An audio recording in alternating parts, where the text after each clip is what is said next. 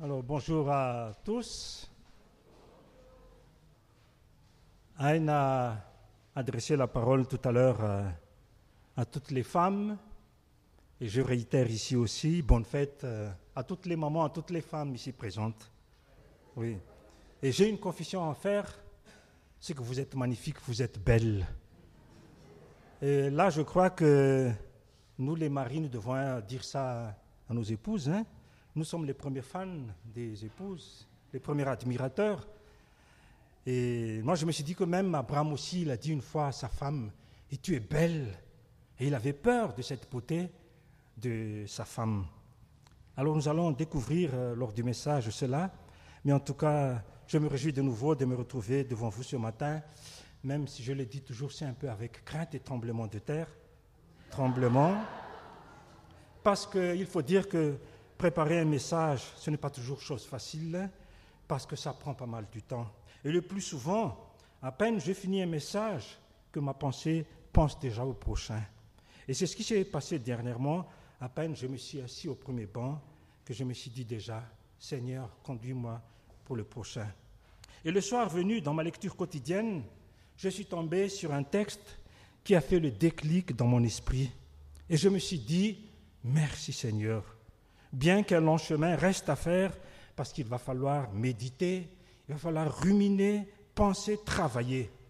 Et pour rappel, le message du matin était le psaume 51. Vous vous souvenez sûrement ce jour-là.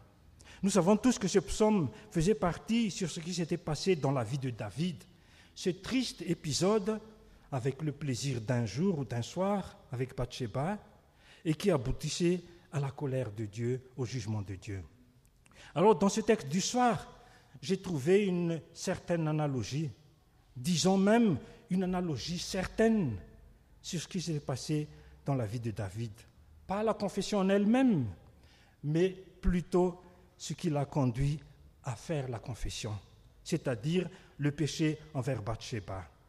Seulement, et là c'est une grande différence, l'aboutissement n'était pas le même. Et c'est là qui fait toute la différence vraiment. Énorme. Et la question c'est de la part de qui? Eh bien nous allons le découvrir tout à l'heure. Et par rapport au sous-thème du trimestre, qui est ensemble transformé par la parole de Dieu, on peut s'y rattacher aussi, même si ce n'est pas de manière directe. Mais après réflexion, je me suis dit, oh que si, hein, je rectifie ce que j'ai dit, c'est plus que direct parce que Dieu parle sans aucun intermédiaire à la personne. Dieu en personne lui adresse la parole. Donc, n'est-ce pas formidable cela? Et j'en conclus que Dieu œuvre dans le cœur de chaque personne à qui il veut. Il est souverain dans tout ce qu'il fait. Et nous, nous devons qu'accepter tout simplement. David, qui était l'homme selon le cœur de Dieu, a chuté. Il a été transformé, restauré par la parole de Dieu, par Nathan qui était son porte-parole. Et la parole de Nathan a porté ses fruits. Mais voyons le message d'aujourd'hui maintenant. Il s'agit aussi d'un roi comme David, mais pas de la même trempe si on peut dire, mais un roi païen. Et chose incroyable, Dieu avait un autre regard vis-à-vis de ce roi, différent de notre regard. Et même un personnage dans ce passage, un homme de Dieu, va le juger au premier regard pour dire Ah, ça, ce n'est pas un homme de Dieu, ce n'est pas un croyant. Même si le païen, son témoignage est vraiment remarquable, et Dieu lui-même va le confirmer. Alors, pour ne plus vous tenir en haleine, ce texte se trouve dans Genèse 20 et qui parle du roi Abimelech, roi du Guérard. C'est juste le texte qui va être projeté, donc nous allons le lire ensemble ici. Abraham partit de là par la contrée de Midi. Il s'établit entre Kadès et Chour et fit un séjour à Guérard. Abraham disait de Sarah, sa femme, C'est ma sœur. Abimelech, roi de Guérard, fit enlever Sarah. Alors Dieu apparut en songe à Abimelech pendant la nuit et lui dit, Voici, tu vas mourir à cause de la femme que tu as enlevée, car elle a un mari. Abimelech, qui ne s'était point approché d'elle, répondit, Seigneur, ferais-tu périr même une nation juste? Ne m'a-t-il pas dit, c'est ma sœur? Et elle-même ne m'a-t-elle pas dit, c'est mon frère? J'ai agi avec un cœur pur et avec des mains innocentes. Dieu lui dit en songe, Je sais que tu as agi avec un cœur pur aussi t'ai-je empêché de pécher contre moi. C'est pourquoi je n'ai pas permis que tu la touches.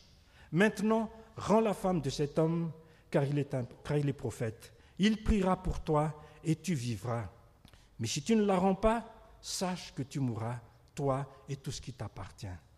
Abimelech se leva de bon matin et il appela tous ses serviteurs et leur rapporta toutes ces choses. Et ces gens furent saisis d'une grande frayeur.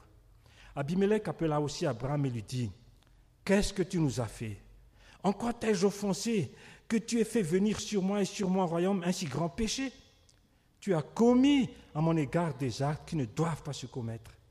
Et Abimelech dit à Abraham Quelle intention avais-tu pour agir de la sorte? Abraham répondit Je me disais qu'il n'y avait sans doute aucune crainte de Dieu dans ce pays et que l'on me tuerait à cause de ma femme. De plus, il est vrai, elle est ma sœur, fille de mon père, seulement elle n'est pas fille de ma mère, et elle est devenue ma femme. Lorsque Dieu me fit errer loin de la maison de mon père, je dis à Sarah, voici la grâce que tu me feras. Dans tous les lieux où nous irons, dis de moi, c'est mon frère. Abimelech prit des brebis et des bœufs, des serviteurs et des servantes, et les donna à Abraham.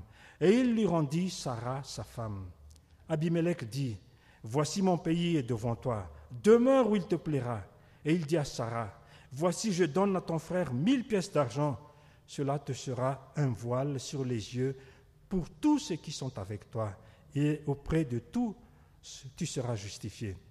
Abraham pria Dieu, et Dieu guérit Abimelech, sa femme et ses servantes, et elles purent enfanter, purent enfanter. Car l'Éternel avait frappé de stérilité toute la maison d'Abimelech à cause de Sarah, femme d'Abraham. Amen. C'est une histoire triste. Nous pouvons dire même en le lisant, choquant aussi, dans la mesure où Abraham emprunte le chemin de la compromission pour son intérêt personnel, pour qu'il ne meure pas. Et malheureusement, il ne mesure pas l'aboutissement, jusqu'où ça va le mener. Et plus choquant encore, ce n'est pas la première fois. Dans le premier compromis relaté dans Genèse 12, c'était devant Pharaon, il avait déjà fait cette stratégie pour sauver sa peau, c'est-à-dire d'entrer dans un compromis. Et c'était clair et direct la demande d'Abraham à Sarai. Donc en ce temps-là, c'était encore Abraham et Sarai, sa femme, lorsqu'ils entraient dans le pays d'Égypte. De nos jours, il est admissible, il me semble, hein, d'entendre de tels propos de la part d'un mari, mais écoutons ce qu'avait dit Abraham au verset 12 et 13. Comme il était prêt d'entrer en Égypte, il dit à Sarai, sa femme, Voici, je sais que tu es une femme belle de figure. Voyez, même il dit ça. Quand les Égyptiens te verront, ils diront, C'est sa femme, et ils me tueront et te laisseront la vie. Dis, je te prie, que tu es ma sœur, afin que je sois bien traité à cause de toi, et que mon âme vive grâce à toi. Vous voyez, que je sois bien traité à cause de toi, et que mon âme vive grâce à toi. Abraham pensait agir bien et sauver leur vie de couple en agissant ainsi. Mais c'était plutôt l'inverse qui se produisait. Dans sa tête, il pensait que s'il disait que Sarah est sa femme, il risquerait sur et certain la mort. Alors que s'il disait qu'elle est sa sœur, il aurait la vie sauve. Et qui sait, peut-être même, il serait bien traité. Voilà le calcul mental rapide d'Abraham. Et ce qui devrait arriver arriva. En arrivant dans le pays, parmi ces visiteurs qui arrivent, une personne saute aux yeux des Égyptiens, qui étaient là parmi les subalternes du roi Pharaon sûrement, et qui étaient d'une rare beauté. Et connaissant le péché mignon de leur maître, ils rapportent la chose au Pharaon. Oh Majesté, si tu voyais la beauté d'une femme qui vient d'arriver dans notre pays, hein, malgré son âge peut-être, c'est une perle rare, une guissamite. Et décret a été fait de réquisitionner la femme pour l'utilité du roi. Et le verset 15 continue et dit, Et la femme fut emmenée dans la maison de Pharaon, et ce n'est pas tout. La prophétie d'Abraham, entre guillemets, sera accomplie. Pharaon, au verset 16, Pharaon traita bien Abraham à cause d'elle. Abraham reçut des brebis, des bœufs, des ânes, des serviteurs et des servantes, et des ânesses et des chameaux. Voilà ce qu'il avait dit, que tu sois bien traité, que je reçoive bien toutes ces choses-là. Et là, je me suis dit, il a fait tout cela à cause de la beauté de sa femme. J'ouvre une parenthèse ici pour nos sœurs, un encouragement, c'est que, quel que soit votre âge aussi, comme Sarah, hein. vous êtes toujours belle. Comme je l'ai dit, le premier fan, c'est admirateur, c'est votre mari. Et je me suis dit, comme boutade, je me demande, en préparant le message, mais quelle crème avait utilisé Sarah? Mais même à plus de 60 ans, les Égyptiens étaient subjugués, envoûtés en voyant Sarah. Je ferme la parenthèse. Permettez-moi de dire que l'action d'Abraham me semble un peu osée du fait qu'il n'hésite pas à prendre sa femme comme un objet d'échange qui lui permette, d'une part, d'être bien traité devant Pharaon, et qui sait peut-être une retombée économique, c'est ce que nous venons de dire dans le texte, et d'autre part, de sauver sa peau qu'il échappe à la mort.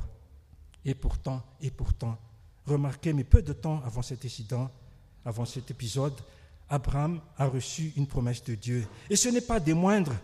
Dans Genèse 12, verset 2 et 3, il est dit, Je ferai de toi une grande nation, je te bénirai, je rendrai ton nom grand, et tu seras une source de bénédiction. Je bénirai ceux qui te béniront, et je maudirai ceux qui te maudiront, et toute la famille de la terre seront bénies en toi. Quelle formidable promesse de la part de Dieu pour Abraham. Cela dit, leur destin est entre les mains de Dieu. Et quelles que soient les circonstances, les situations traversées, Dieu est là et il va intervenir. Et ici, vu la situation, il va juger Pharaon et sa maison au travers de grands plaies. Et on dirait déjà les prémices de ce qui allait venir par la suite pour ce pays d'Égypte. Et nous connaissons l'aboutissement de cet épisode, c'est que Abraham avait été chassé d'Égypte, manu, manu militari. Pharaon les a chassés. Et ce n'est pas tout. Au verset 15, Dieu lui dit encore, Abraham, ne crains point, je suis ton bouclier et ta récompense sera très grande. Donc récompense de la part de Dieu, plus que ce que donnent les hommes. Encore quelle belle promesse de la part de Dieu pour Abraham. Et voilà que quelques années plus tard, s'y rebelote à Guérard avec Abimelech comme roi. Voilà Abraham qui trébuche encore. Le même scénario que ce qui s'était passé en Égypte dans le texte Genèse 20 que nous venons de lire. Mais en deux mots, juste qui est Abimelech? On connaît très peu de choses en ce qui le concerne. Mais selon les commentateurs, le nom Abimelech serait le nom des rois philistins, un peu comme l'équivalent aussi des pharaons dans, les, dans toutes les dynasties d'Égypte qui régnaient en ce temps-là. C'est vrai qu'il y a un nom propre d'Abimelech dans la Bible, mais ce cas-ci, on pourrait dire comme le roi, le nom des rois philistins. Alors, une fois arrivé dans le pays de Gérard, voilà la même crainte qui plane dans le cœur d'Abraham. Mais entre-temps, Dieu avait changé son nom. Donc Abraham, père élevé, est devenu Abraham, père d'une foule de nations. Et Sarai, ma princesse, qui est la princesse d'Abraham, elle sera devenue Sarah, princesse tout court, princesse de tout le monde. Alors face à l'inconnu, si je peux dire ainsi, Abraham remet sur le tapis la même stratégie, parce qu'il a gagné beaucoup avec ça aussi, et de dire que Sarah est sa sœur ce qui est vrai en partie, mais elle est maintenant son épouse, une épouse pour lui. Sa relation avec Sarah n'est plus de frère à sœur, mais d'épouse à époux. Comme dans notre langage, donc maintenant Sarah est titrée bornée, et ce n'est plus à vendre comme c'est écrit sur les écriteaux, mais c'est ce qu'avait fait Abraham. Et puis, il ne faut pas oublier la promesse de Dieu à leur endroit aussi. C'est vrai, mais il y a des situations tristes des fois. Hein. Il y a des maris qui livrent leurs femmes pour un intérêt personnel ou pour l'intérêt du couple aussi. Il arrive aussi où les deux sont de mèche pour extorquer un homme. Et ça se passe pour avoir des intérêts dans tout cela. Ce qui fait qu'arriver à peine dans le pays, et après avoir annoncé la couleur que Sarah est sa sœur, sans crier gare, Abimelech fit enlever Sarah et l'emmena dans son palais. Et en lisait les textes, je me demande, quel était l'état d'esprit d'Abraham en revivant la situation? Et surtout de voir sa femme se faire enlever pour la deuxième fois. Peut-être qu'il s'est dit, ah, mon capital va augmenter encore. Alors ce roi, est-ce qu'il subira le même sort que Pharaon? Eh bien non, ce n'est pas le cas. Et c'est ça qui est vraiment étrange. Mais là, l'intervention de Dieu va être différente de la première avec Pharaon qui avait pris Sarah pour sa femme dans 12, 19, le jugement de Dieu ne faisait pas attendre. L'Éternel frappa le Pharaon et sa maison de grande plaie à cause de l'affaire de Sarah. Tandis qu'ici, ce sera différent et on se demande pourquoi. Je ne sais pas ce qu'il y a de si différence avec ce roi. Quelle est sa relation avec Dieu Ou qui est-il pour Dieu? Mais Dieu va intervenir afin qu'il ne commette pas l'irréparable, et cela lors d'un rêve. Donc dans la nuit, il était calme, il était vraiment serein en, dormant. C'est là que Dieu va se manifester à lui. Et l'avertissement était clair, aucun flou. Voici, tu vas mourir à cause de la femme que tu as enlevée, car elle a un mari. Dieu clarifie la chose maintenant. Elle a un mari. En d'autres mots, attention à ce que tu fais à Abimelech, sinon tu vas payer le prix fort. Et la question que je me pose et que je n'ai pas de réponse encore, c'est pourquoi Dieu n'a pas averti Pharaon sur ce qu'il allait faire? Pourquoi il n'a pas averti David, qui est l'homme selon le cœur de Dieu? Ça, c'est des questions qui méritent d'être posées, mais que la réponse, je ne trouve pas encore. Et chose incroyable, même si Abimelech est païen, eh bien, l'avertissement de Dieu n'était pas tombé dans l'oreille d'un sourd. Et dans ce rêve, il va dialoguer avec Dieu, mais avec une telle sincérité, une honnêteté exemplaire. Et il osait le faire même puisqu'il dit qu'il ne s'était pas approché de Sarah. Donc Sarah était juste dans son palais peut-être, mais aucune violence envers elle. S'il était un coureur de jupons, il n'aurait pas attendu longtemps pour assouvir sa passion. Il était un roi pas comme les autres et qui ose intercéder devant Dieu pour sa nation. Seigneur, ferais-tu périr, périr même une nation juste? Voilà, je me suis dit, un dirigeant qui sait sur quelle voie conduire sa nation et qui intercède pour son pays et pour son peuple devant Dieu. Peut-être dirons-nous que c'est un peu prétentieux de sa part de dire de telles paroles, mais c'est une vérité puisque Dieu ne le contredit pas. Et dans sa plaidoirie, il continue qu'il n'a fait aucune violence envers Sarah. Il n'a pas fait usurpation. Pourquoi je dis cela? Peut-être que dans leur loi, il est permis à un notable, à un haut dignitaire, surtout à un roi, de prendre une fille pour être sa femme, une deuxième femme, une deuxième épouse, ou sa concubine. Et il l'a fait sans violence, d'autant plus que les deux ont dit, c'est ma sœur et c'est mon frère. Donc peut-être il s'est dit, c'est dans leur droit de faire cela. Cela dit, Abimelech de continuer, et c'est bien ce qu'il dit. C'est avec un cœur intègre et des mains innocentes quand j'ai fait cela. C'est avec un cœur intègre et des mains innocentes quand j'ai fait cela. Quelle franchise, quelle honnêteté de sa part, et tout cela n'a pas échappé à Dieu. Dieu a vu tout son cœur. Tout ce qu'il disait par la bouche, ça venait de son cœur. Par rapport à Pharaon, il n'y avait pas de dialogue avec Dieu. Mais ici, c'est tout autre. La communication était vraiment établie. Dieu connaît Abimelech et en retour, Abimelech a du respect envers Dieu.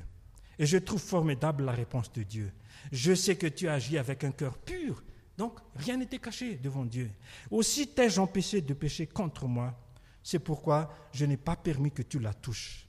Eh oui, tout péché est contre Dieu, et combien plus l'adultère. Souvenons-nous de jeune Joseph même, qui avait été saisi lorsqu'il avait été, lorsque la tentation rôdait autour de lui avec les avances orchestrées sans cesse par la patronne, la femme de Potiphar, il a répondu avec clarté. Voilà ce qu'a dit Joseph. Comment ferais-je un aussi grand mal et pécherais-je contre Dieu? Remarquez aussi avec David.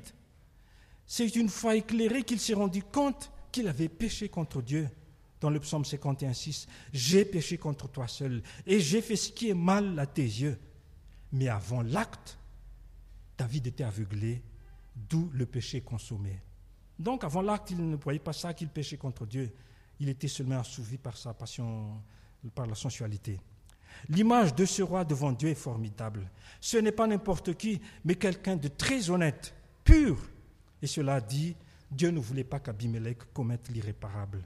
D'où son intervention pour arrêter à ce que le péché ne soit pas consommé. Non seulement Dieu l'arrête de ne pas pécher, mais aussi il lui montre la voie pour réparer le tort causé, qui est de rendre la femme et sans discuter, il obéit. Et s'il n'obéit pas, Dieu avait annoncé la sentence, hein, la couleur. Mais si tu ne la rends pas, sache que tu mourras, toi et tout ce qui t'appartient. Ce qui veut dire que s'il n'obéit pas, il n'y aura plus de descendance d'Abimelech, ni de ses biens dans l'histoire du peuple futur. D'autant plus que Dieu lui révèle le statut du mari. Et c'est ça qui va faire la différence. Il n'est pas n'importe qui, mais il est un homme de Dieu, un prophète, ce qui veut dire que le mari de cette femme est un loin de Dieu, un représentant de Dieu, son porte-parole. Et là, Dieu va lui révéler la raison de cette restitution, c'est que Abimelech puisse vivre encore. Voilà le, plan de Dieu. Alors nous ne savons pas combien de temps Sarah était chez Abimelech, mais dès qu'il a prise chez lui, le jugement de Dieu s'est abattu dans le foyer du roi. Et nous voyons la conséquence au verset 17, qui était la stérilité de toutes les femmes, à, consommer, à commencer par son épouse et à toutes les servantes. Donc c'était tout de suite euh, appliqué, hein, le jugement. Donc le dilemme était devant le roi. Garder Sarah et il mourra, ou la rendre et il sauvera sa vie, mais aussi celle de sa maison. Dans cette première partie, on pourrait dire que dans une terrible nuit pour Abimelech, c'était quand même une nuit aussi salutaire pour lui, parce que Dieu l'empêche de commettre un péché. Et sans attendre, dès que le matin arrive, il appelle tous ses serviteurs pour leur raconter le rêve. Il ne pouvait plus le garder à lui tout seul, mais il voulait faire part à tout le monde. Et même le sort du pays aussi est en jeu. Et la conséquence, et ces gens furent saisis d'une grande frayeur. Ils avaient très peur aussi. Et eh oui, il y a de quoi être dans l'effroi, hein, en entendant le jugement de Dieu, que tout va être détruit.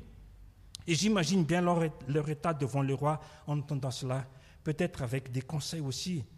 Mais c'est vrai que c'est au roi de décider. Mais leur conseil, c'est peut-être de dire Fais le bon choix, notre majesté. Et c'est un peu comme les serviteurs de Naaman. S'ils n'avaient pas été écoutés, les serviteurs de Naaman, Naaman n'aurait jamais trouvé la guérison. Et pareil ici aussi, il y a le conseil de ces serviteurs sûrement, et ce qui va déclencher le, le, changement chez Abimelech.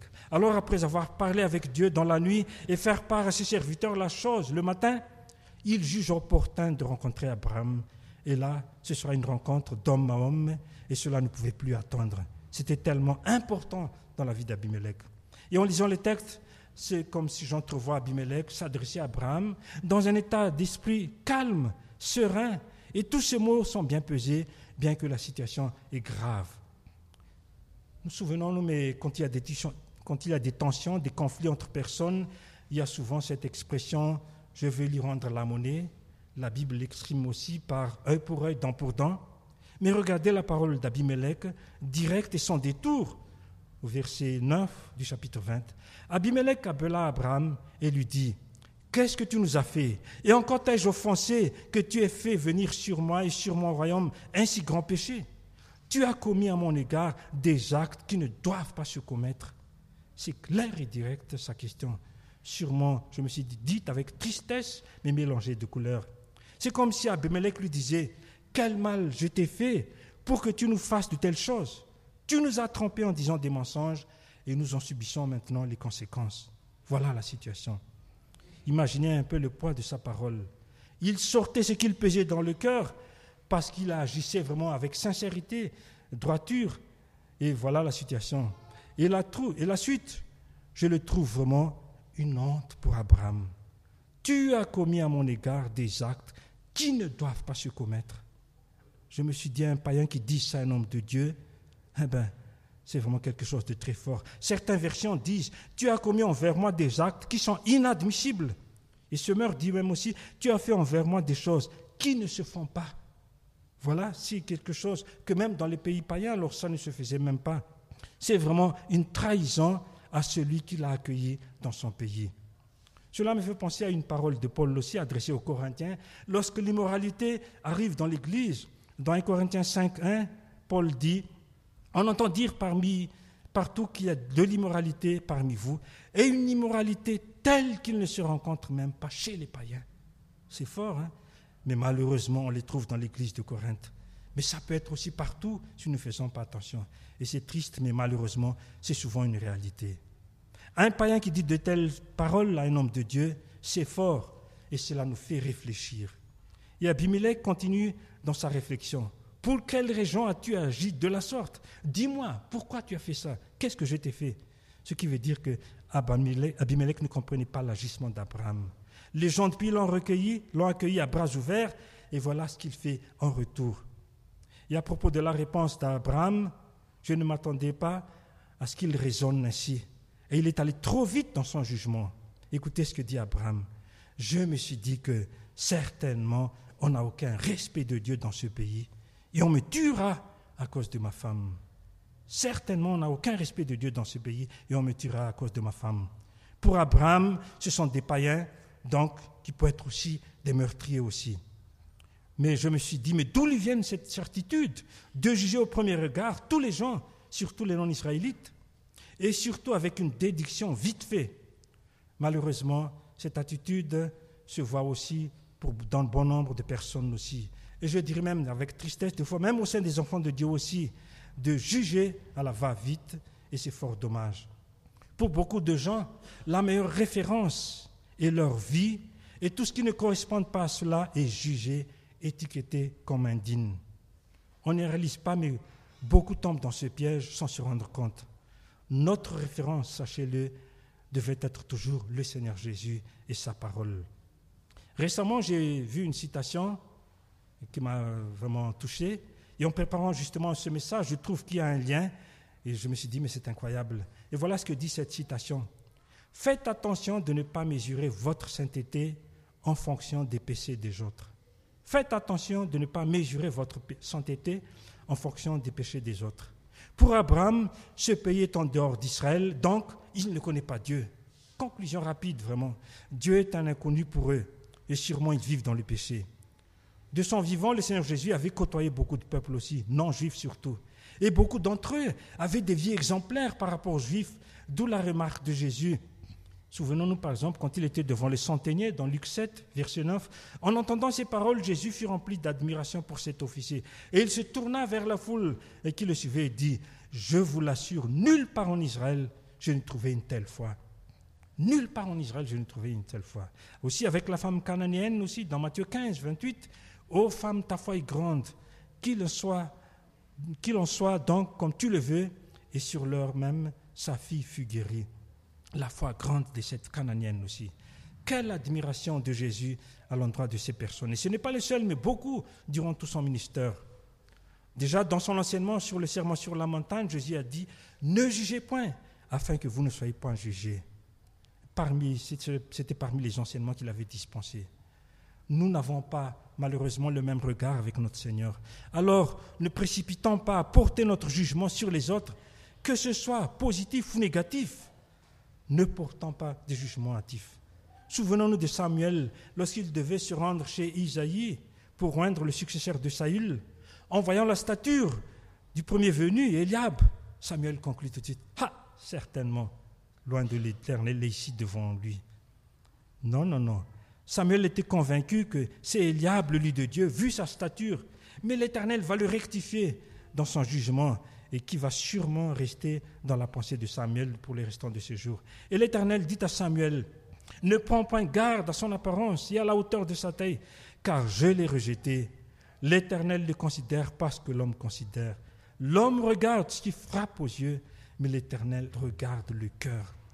Et voilà, Dieu voyait même dans le cœur de chacun, et cela aussi avec Abimelech. Abraham déduit sur Abimelech à partir du pays où il habite, dans le pays de Guérard, mais Dieu déduit en voyant son cœur.